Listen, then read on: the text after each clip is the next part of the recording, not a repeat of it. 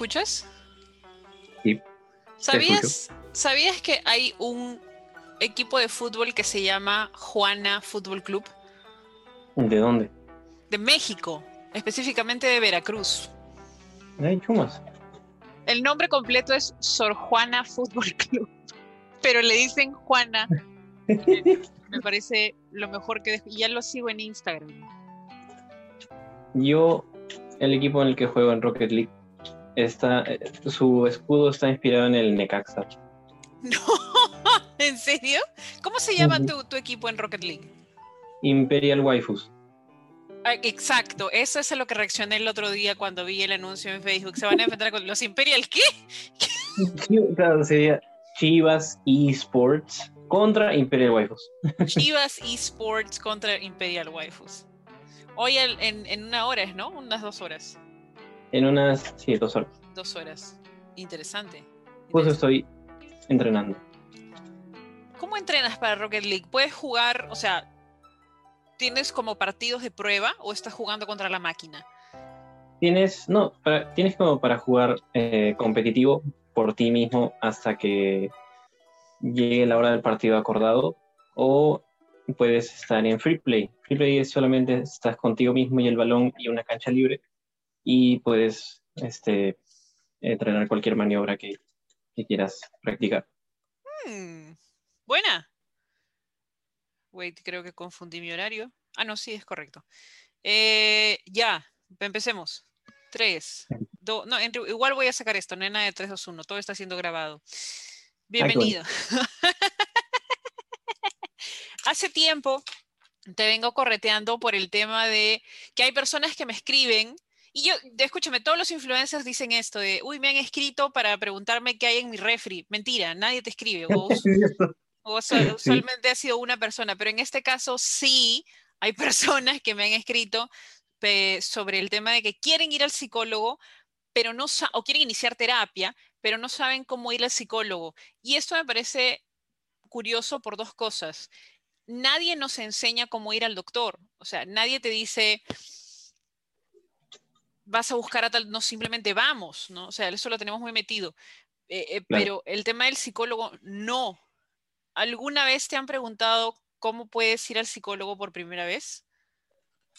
Mm, creo que sí he recibido la pregunta, o al menos básicamente el no sé qué hacer, no conozco ningún psicólogo y mm, eso más que nada ha pasado como que a- en la familia y yo tengo que buscar los contactos y creo que eso es lo más tedioso, al menos por cómo ha estado evolucionando el tema de la eh, psicología o cuán aceptable es, no se ha tenido una preocupación real sobre la salud mental o el, el real concern de, oye, creo que debería ir al psicólogo, ¿no? No, probablemente no escuchas a nadie decir eso últimamente, a menos que sea broma.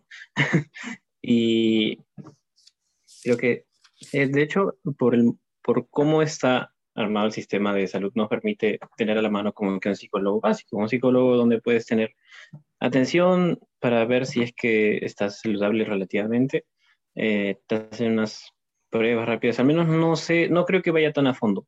Cuando vas a un hospital y vas a psicólogo y para ver si estás bien, simplemente te, eh, eh, si es que tienen indicios de algo, te diría una psiquiatría y ya está. Y simplemente tienes medicamentos. No creo que se debería quedar ahí porque eh, la terapia dedicada no, no lo encuentras usualmente en estos centros de salud. Entonces, terapia dedicada o tratamiento en sí lo encuentras con eh, en centros especializados como eh, este, ¿cómo se llama el que tenía nombre japonés?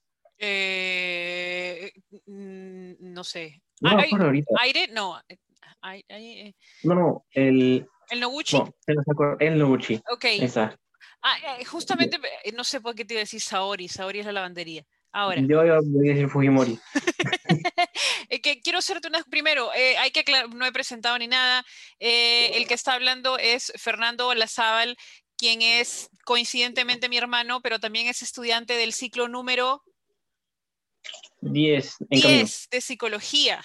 Eh, o sea, e- es, es estudiante de psicología, básicamente es el que monito de la psicología, el Hornswagel de la psicología, eh, y es mi, mi consiglieri en todos los temas de consejos de salud mental, El porque Man. Exacto, el CP Mank de, de, la psicología, porque cada vez que voy a postear algo referente a lo que es salud mental, prefiero que Fernando haga un proofreading porque no quiero soltar alguna cosa como, no sé, alguna, alguna roca que suele... suele tus vibraciones, alinea tus vibraciones. Ahora también vamos a hablar de las vibraciones. Respecto a lo que dijiste sobre cómo es el sistema para terminar en psicología, es cierto. Eh, a mí yo solamente he terminado derivada en psicología una vez que fue cuando ingresé por un ataque de pánico emergencias. Yo ingreso por un ataque de pánico emergencias que realmente yo pensaba que era una convulsión.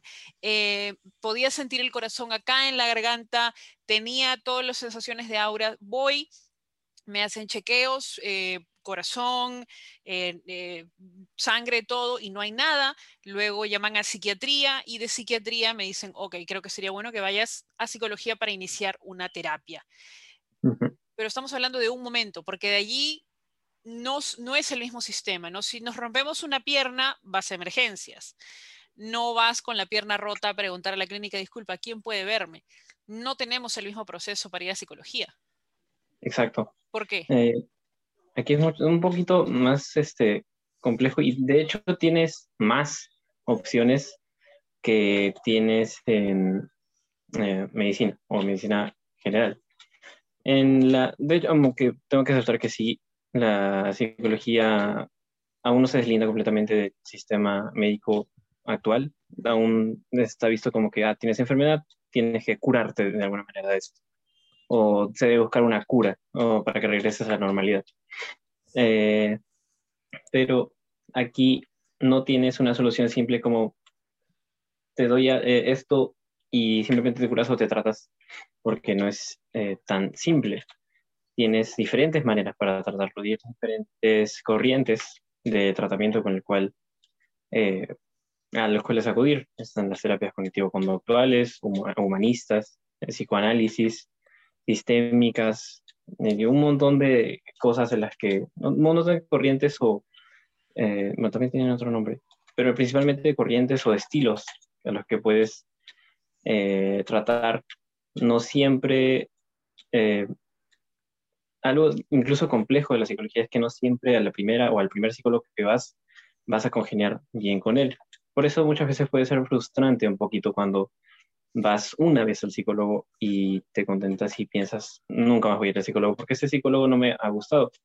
Cada persona, cada psicólogo eh, se relaciona diferente con, esta, con alguien, crea diferente manera de rapport, por ejemplo, tiene un estilo diferente, tiene creencias diferentes, que pese a que sí se debería mantener lejos de el juego de la terapia, el juego transferencial o contratransferencial, que más adelante tal vez lo explicaré, eh, es que no deberías dejarte llevar por ciertas creencias o ciertas limitaciones que te puedes, a las que te puedes cerrar, por ejemplo, que no quiero atender, digamos, en un caso supuesto, eh, soy alguien intolerante, alguien conservador y no quiero atender a alguien que es homosexual, por ejemplo. Eso podría pasar, es un caso real y creo que lo más maduro en este caso sería que si alguien no puede lidiar con el, o más bien el terapeuta no puede lidiar con el hecho de el conflicto que le genera, simplemente pueda tratar de derivar a la persona. Eso es algo también importante. Aparecen conflictos así siempre en, las consultas, en las terapias, como hasta por el enamoramiento del paciente con el terapeuta o al revés. Y es bastante complejo en sí la interacción que se puede armar ahí. Lo cual, dentro de todo, es parte de ser humano. O sea, la persona que te está atendiendo no es el doctor Manhattan. O sea, el psicólogo igual también va a terapia. Y es una de las cosas que se nos olvida. Eh, o sea, eh, los psicólogos van a tener sus posturas, como mencionaste, y a mí me parece lo más sano que alguien te diga, sabes qué, esto me crea conflictos, por lo tanto no voy a poder seguir o no voy a poder, eh, no voy a poder continuar con la terapia o con la asesoría, que en mi caso es lo que ha ocurrido. sí, yo tuve un acercamiento, tuve una primera evaluación con un psicólogo que me dijo que es por temor eh, a, que tenga una crisis de epilepsia, él prefería no atender a personas que, que pudieran tener esto, pero no porque tuviera un tema de discriminación ni nada, porque no se sentía preparado ni suficiente como para apoyar a alguien con mi diagnóstico. Y honestamente yo no lo sentí ni como una falta de respeto, ni lo sentí agresivo ni nada, porque fue muy educado, fue muy tranquilo al explicarme eso y en realidad lo comprendí. Lo cual no ocurrió con otro caso en el cual una, una psiquiatra sí me dijo que mi epilepsia era por haberme alejado de Dios y que me la merecía. Oh. Sí, pero bueno, hay de todo. Ahora, tú puedes elegir, o sea, imagínate que soy alguien que nunca antes ha ido al psicólogo y que ha escuchado que hay muchas escuelas o estilos de psicología. ¿Qué hago? Voy a elegir, buenas, quiero cognitivo-conductual, quiero un mes de psicoterapia. ¿Cómo eliges eso? Claro, hay, definitivamente hay casos en los que hay gente que como que puede ser, que puede interesar el tema y dice, ya, ok, voy a tratar con un montón de terapias para ver cuál me funciona. Depende del estilo de la persona, pero creo que lo más sano sería es que eh, con una primera cita o con unas primeras citas para ver qué tanto puedes conectar con el profesional o qué tan bien puedes llevar, qué tan cómodo te sientes en el ambiente que te ofrece, eh, sería empezar a probar una primera cita para ver eh, que te pueda armar un plan de tratamiento, para ver que pueda ver un poco el motivo de tu consulta, tener cierto eh, primera visión o primera, eh, ese primer acercamiento que es bastante importante en, en la terapia. Y en sí, claro, no puedes saber, ah, esta es sistémica, esta es cognitivo-conductual, esta es este, claro. Eh, psicoanálisis, porque bueno, no todos tienen la, la teoría para darse cuenta de cuál es cuál. Pero sí pueden simplemente tener un par de opciones o unas cuantas opciones para ver con qué profesional se siente más cómodo. Eso ya es tema personal. No hay eh, nada malo con ir a, ah, voy a ser profesional que me ha dicho que es el mejor de todos, ha curado, ha, tratado un montón de gente y ya, pero voy y no, no es lo que yo espero. Yo creo que tenía mucho, muy, muy, expectativas muy altas y no me va bien, es normal pensar con otro profesional. Ese es un detalle súper importante porque eh, eh, solemos recomendar, yo estoy en contra de la recomendación en temas de salud, ojo, pero me ha pasado, hay gente que me ha recomendado, cuando me recomendaban neurólogos, pues tenía que hacer el trámite e ir y todo, pero me parece muy delicado el tema de recomendar, por ejemplo, profesionales de salud mental. Eh, yo tengo un psiquiatra, yo tengo un psicólogo, pero yo sé que me ha tomado bastantes pruebas, conseguir alguien con quien me sienta cómoda. Y quizás si yo le recomiendo, este por ejemplo, te he comentado que mi psicólogo, yo me atiendo aquí en Cisol de Villa El Salvador, mi psicólogo es una persona mayor y es una persona muy didáctica, te explica todo y te apunta, o sea, como que te, hace pinpoint en las cosas y en los comportamientos o las características que tienen, lo cual a mí me parece muy educativo y me ayuda a buscar ciertas cosas y también preguntarle y que me ayude. Pero yo sé que otra persona que quizás no esté, en, no, esté o no tenga el mismo nivel de curiosidad que yo, puede sentirse un poco atacado porque tienes un psicólogo que te dice comportamiento narcisista. O sea, para mí es, oye, qué, qué paja, voy a apuntar para que... oye, qué interesante, wow. Qué interesante. Pero, tienes una persona que todavía está muy sensible respecto a su salud mental y el señor... Claro, va a sentir, me está diciendo narcisista, es por eso que yo no recomiendo, eh, recomiendo muy pocas veces. Yo he tenido que pasar por distintas... Ahora, depende de muchas cosas, ojo. Tienes clínicas caras en las cuales vas a, no necesariamente el tema de pagar más te asegura que tengas una buena, una buena relación con el psicólogo o que tengas un buen trato con él. Eh, no, no necesariamente depende de eso. Aquí más, que, más depende de cómo te lleves con el psicólogo o de cuán cómodo te sientas. Eh, he recibido muy buen tratamiento, por ejemplo, en lugares como el Nouchi, en lugares como el Arco Herrera, en lugares como los hospitales, pero también en clínicas privadas. Eso depende bastante de ti. Ahora, tú como persona, como persona que todavía no ha recibido ni un diagnóstico, no sabe nada, solamente tiene la curiosidad, ¿en qué momento alguien puede decir, ok, debo ir al psicólogo. Hay un punto, tienes que estar llorando todos los días para recién ir al psicólogo, puedes ir al psicólogo porque has pasado por un proceso traumático. ¿Hay un punto recomendable en el cual alguien debe decir, ok, creo que necesito ayuda? Hay un punto al cual todos esperan, que es el breaking, point, en el cual esperan estar, así como tú dices, estar llorando o estar en un momento en el cual simplemente consideras que no puedes lidiar con el problema que tengas, sea cual sea, ya sea normal o algo, o ya signos de cierto trastorno que pueda eh, representar que no puedas eh, comportarte como lo hacías o no puedas hacer ciertas actividades como lo hacías antes, ese es el momento al que esperan muchas personas.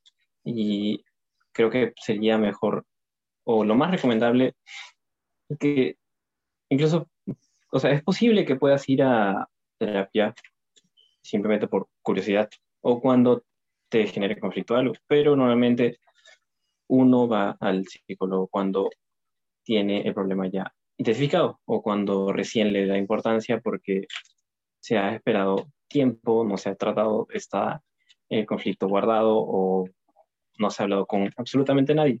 O al contrario, cuando se ha hablado con todas personas que no son profesionales en, en salud mental y recibe mal asesoramiento, pese a que se ha tenido buena intención de las personas que tiene cerca, no ha tenido eh, la mano de un profesional que pueda ayudar o que pueda eh, proporcionarle cierto apoyo.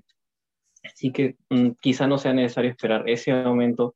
Cuando se tenga, incluso he visto personas que buscan sus síntomas o buscan sus rasgos para ver si encaja con, ah, el DSM, este es un trastorno del DSM o este trastorno del CIE.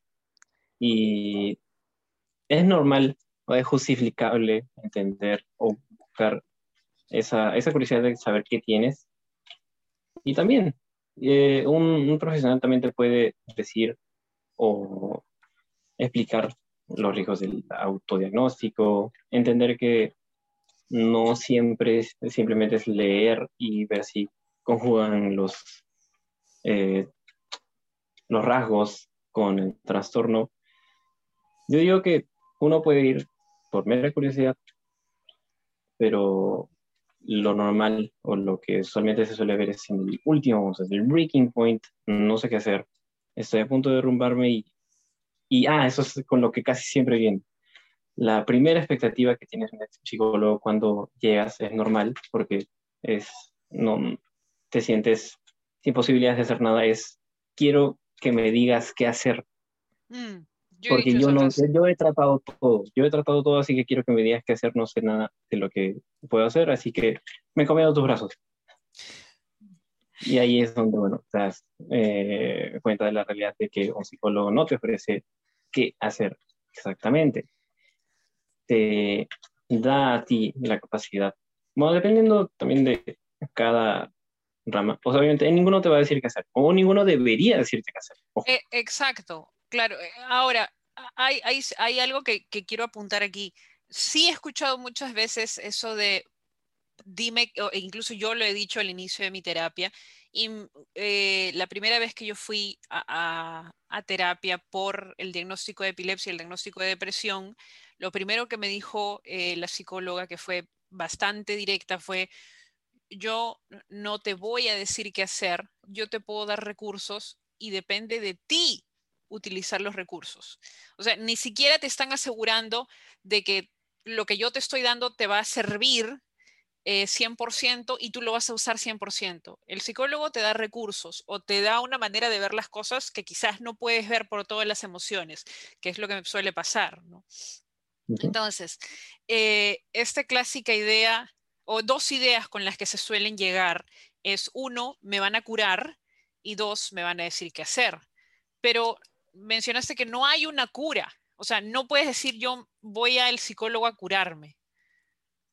Exacto. No hay una cura per se, hay un tratamiento que suele porque si el trastorno que se ha dado ha aparecido por, un gran, por una gran cantidad de tiempo. Obviamente va a tener que procesar un tiempo parecido para que se suela tratar o se suela regular. Eh, más que solamente ir a una sesión, saber qué es lo que tengo, ahí está, voy a ir a sesiones de coaches. Eh, es más complejo que eso. normalmente no se habla de un tratamiento o de una, no, perdón, no se habla de una cura, como que tengo que hacer esto ya. Es sesiones elaboradas, entender lo que me pasa, realizar algo sobre lo que me pasa y poner también de, de la parte de la persona para eh, entender lo que pasa, eh, realizar algo. Ah, creo que estoy en el círculo. Aquí también en que estoy en el círculo. Algo que recuerdo en terapia es, es que me dijeron ni identificar el problema, ni identificar el origen del problema, soluciona el problema. Eso es algo que me dijeron en terapia. Porque, para empezar, hay pruebas. O sea, no es simplemente, tú no hablas con, el psicólogo y el psicólogo te dice, estás deprimido. No, o sea, hay pruebas que, por las cuales tienes que pasar. Yo he pasado por varias para determinar que tengo depresión, incluso para determinar el tema de, de distintos otros diagnósticos, TLP. Eh, ahora, por ejemplo, tengo pendiente por una recomendación. Y eso es otra cosa que también quiero, quiero mencionar porque incluso tú también me lo has dicho, que es los diagnósticos de salud mental no funcionan igual que los diagnósticos físicos. En un diagnóstico físico tú tienes, por ejemplo, tengo epilepsia. Ok, toda la vida voy a tener epilepsia y sé que hay ciertas cosas que yo no voy a poder hacer y que son limitantes. Y va a tomarme más tiempo. De alguna u otra manera, aunque yo no lo quiera, la epilepsia es un peso, es una etiqueta que yo tengo que cargar. No puedo hacer las mismas cosas al mismo ritmo que los demás. Y estoy en paz con eso y lo hago de otras maneras o a un ritmo distinto. Sin embargo, los diagnósticos de salud mental tipo depresión no me limitan de la misma manera que el físico. Eh, ok, soy una persona que sufre de depresión. Nada más, absolutamente nada más. Y es lo mismo que ocurre, por ejemplo, con las evaluaciones para cosas tipo autismo eh, o los diagnósticos de TEA. Ah, no es una etiqueta, no significa mucho, es decir, te va a dar una manera de conocerte mejor que es lo que suelen decirme en terapia. Si tienes, si resulta que mañana te haces unas pruebas y tienes un diagnóstico, por ejemplo, de TEA en nivel 1 o nivel 2 o el nivel que sea, no significa que va a cambiar nada. El día de mañana no vas a ser distinto y nada por el estilo, que es lo mismo. Soy una persona con depresión y cuando me enteré no cambió absolutamente nada, es simplemente para conocerme más. También hay que tomar con mucho cuidado los diagnósticos de salud mental y no utilizarlos ni como banderas, ni como etiquetas, ni nada por el estilo. Claro, es necesario. De alguna manera ayuda a tener cierto... Mm, es que, claro, siempre tengo un conflicto de eso sobre eh, que gente lo tiene como bandera, como esa es mi personalidad, eh, y voy a eh, pregonarla por donde sea. Pero, ah, es cierto, hubo otra cosa antes de que se me olvide también. Es cierto, se puede tener depresión sin que llegue a em, como que incapacitarte, pero también existe eh, ciertos episodios donde sí te puede incapacitar. Y sí, eso sería algo clínico o algo que se tiene que tener en cuenta. Por ejemplo, mm, que parecido a, las crisis. Claro. Mm, ok. Ah, parecido a las crisis y, por ejemplo, que también se tomó en cuenta, no me acuerdo, un grupo de, de vacunación eh, primero, antes del, de, de, que se supieran los, los menores de edad, o sea, bueno, no menores de edad, sino ya adultos que no son mayores, estaban las personas que sufrían de eh, bipolaridad. Correcto. Porque también en ciertos momentos puede ser incapacitante. Hay episodios de depresión que son tan fuertes mm. que pueden llegar a incapacitar a la persona o obviamente tumbarla o en todo caso también estar en, eh, eh, ¿cómo se llama? Ah, una parte de depresión, otra parte está... cuadros depresivos? Claro, pero la otra parte, que no es de depresión, sí puede tener eh, síntomas psicóticos en algunos casos. Wow. Y eso también puede ser incapacitante. E-, y si se llega a ese caso, Claro, e-, es, es, parecido a cómo funciona la epilepsia. Ahora, e-, me imagino o creo que el tema en el que solemos caer, incluso en el que yo caigo, es en el de asumir o pensar que los cuadros eh, severos en los que puede llevarme mi diagnóstico no son tan problemáticos con los de mi epilepsia, porque entre comillas mi epilepsia yo la puedo ver. Es decir, si yo me desmayo y convulsiono, es decir, sé que es mi epilepsia, pero si un día simplemente no puedo levantarme de la cama y no puedo parar de llorar, voy a considerar que no es tan severo y no le debo prestar atención. ¿Es así? ¿Es correcto? Sí, de hecho, el, no, el considerar que es algo que al que no le debes prestar atención es algo que inhabilita a la persona de ir a terapia o buscar ayuda. Y es algo característico en sí en la depresión. Ah, ver. Oh, wow, el círculo vicioso. En, en mi caso, yo tuve que pedir ayuda para ir a, terapia. Es decir, tuve que decirle a alguien, disculpa, y ya no sé qué hacer. ¿Qué es lo más recomendable? Es decir, eh, eh, ¿cuál es el proceso? Porque es muy difícil, no sé si a alguien más le pasa, pero es muy difícil pedir ayuda. Y poder romper ese, ese tema de pedir ayuda o de ir donde alguien y decirle, disculpa, no sé qué hacer, cómo hago, o qué puedo hacer o no lo sé.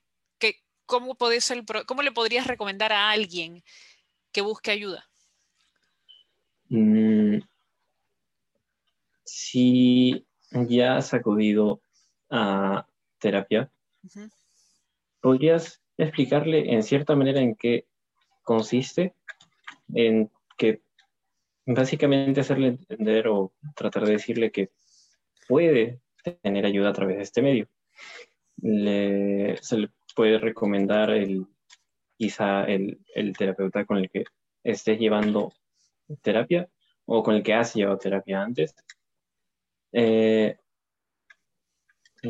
más que nada eso, o sea, las veces que me han preguntado, yo he tratado de conseguir ciertos contactos y que esta persona pues decida por sí misma entre con cuáles estas se sentía más cómoda. Mm. Y bueno, eso ya fue decisión de la persona. También recae en la persona si es que decide tomar esta ayuda o no, muchas veces.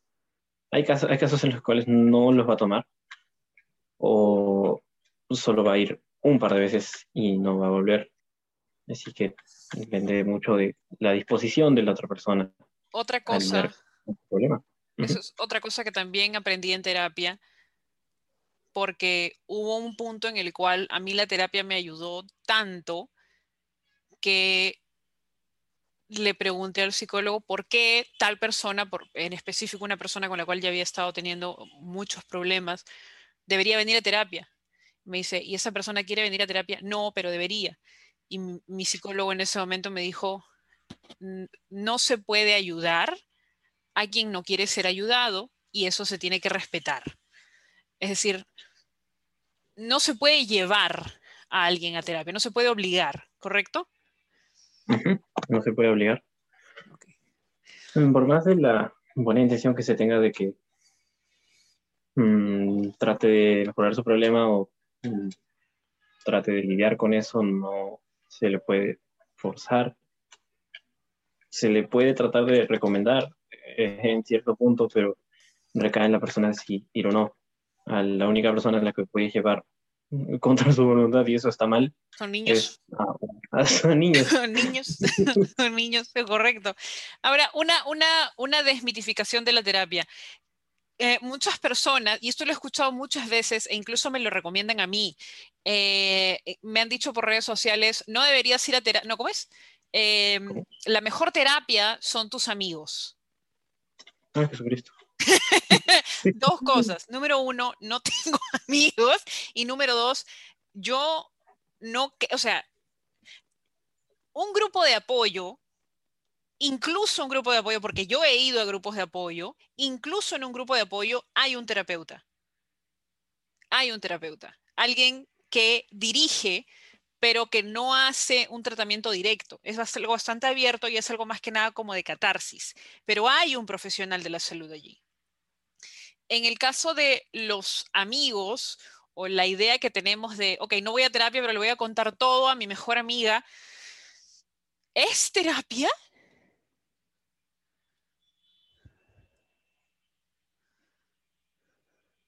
Fernando murió. morí, un ratito. Murió un rato, pero por suerte sobreviví. Perdón, no llegué a escuchar todo. ¿Son los amigos terapia? No, no, claro, ah, si no habíamos quedado ahí ya. Eh, la verdad. Ajá. Eh, pueden muchas veces llegar a apoyar porque es, de hecho es importante que tengas a una persona que represente apoyo emocional, sea cual sea en el momento en el que estés, para que no sientas que realmente no tienes ayuda de ningún lugar. Tener a una o más personas que, a las que sientas que les importas es bastante importante para el proceso. Eh, y poder simplemente confiar o poder contar con una persona es muy valioso para la persona que puede estar eh, con un conflicto que lo, que lo agobie. Mm. No son terapia, no son reemplazos de terapia si tienes algún trastorno eh, de mayor orden o grave. ¿Existe algo que reemplace a la terapia? No, ni siquiera los medicamentos. Es, o sea, hay cosas que pueden ser complementarias, porque te, había comentado que incluso mm, hace unos antes de pandemia, mi psicóloga me recomendó tener terapia complementaria y yo llevé terapia complementaria eh, gestalt, creo que era. Es decir, llevaba dos terapias al mismo tiempo. Eh, pero es complementario, no significa que uno sea más importante que la otra, sino que ambas me ayudaban, pero en distintas cosas. O sea, llevaba ambos. Eh, ciertas cosas. ¿Es caro llevar terapia en el Perú? Mm, hasta donde sé, y eso que hay poco, este, al menos mercado opciones para ir, no, no tan pocos, pero igual no tan conocidos por, para las personas. Eh, la gente puede tener consulta, por ejemplo, en la carrera, no me acuerdo cuánto estaba la, la consulta, obviamente creo que el Noguchi. No me acuerdo si se puede tener también en el Noguchi, pero me imagino que también debe estar más caro que el Noguchi máquina. No, en realidad no. Eh, Por ejemplo, estos lugares como Cisol, que, que antes se llamaba el Hospital de Solidaridad, eh, los hospitales municipales y además tienen los, los, ¿cómo se llaman? Centros municipales de salud mental. Eh, cada distrito, y esto yo no lo sabía, pero cada distrito tiene un centro de emergencia de salud mental. Búsquenlo. Ni yo lo sabía. Cada distrito tiene uno. El de Villa El Salvador está como a cinco minutos acá, puedes llegar con, cualquier mototaxi, te lleva hacia allá. Y las citas están desde siete soles y los medicamentos los cubre el CIS. O sea, si tienes CIS te sale todo gratis. Eh, y los medicamentos cuestan mínimo eh, y en realidad es una muy buena opción. Y algo que ocurre acá, por ejemplo, en Villa El Salvador, es que hay días en los cuales está vacío, porque, bueno, I don't know, todavía hay un tema con eso. Pero para wrap it up, porque tienes que ir a jugar tu partido de Rocket League. ¿Qué recomendaciones les darías a alguien que quiere ir? En este momento la persona está pensando, uy, debería ir a terapia. En este momento, en el mundo de pandemia, ¿qué podría hacer? Ah, por el momento no tengo eh, bueno, además de los centros de salud, no tengo la información de si están volviendo a dar terapia presencial. Lo más probable es que sea virtual si es que, bueno, si es que vas a un consultorio privado y no vas a, un centro de salud. Lo más probable en el centro de salud presencial y en privado virtual. Eh, no te eh, frustres si es que quizás la primera vez que vas a un psicólogo no se te soluciona el problema a la primera. Es la primera sesión, dale tiempo. Si tienes más opciones y la primera no te convenció, tienes el derecho o la opción de tratar otra.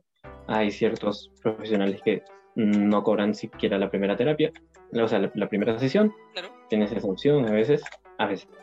Y nada, puedes, eh, tienes la libertad de tratar tú mismo, eh, vivir la experiencia, porque en sí no es, es un poquito complejo. Se puede armar una relación bonita entre un eh, terapeuta y su paciente de manera ética, profesional.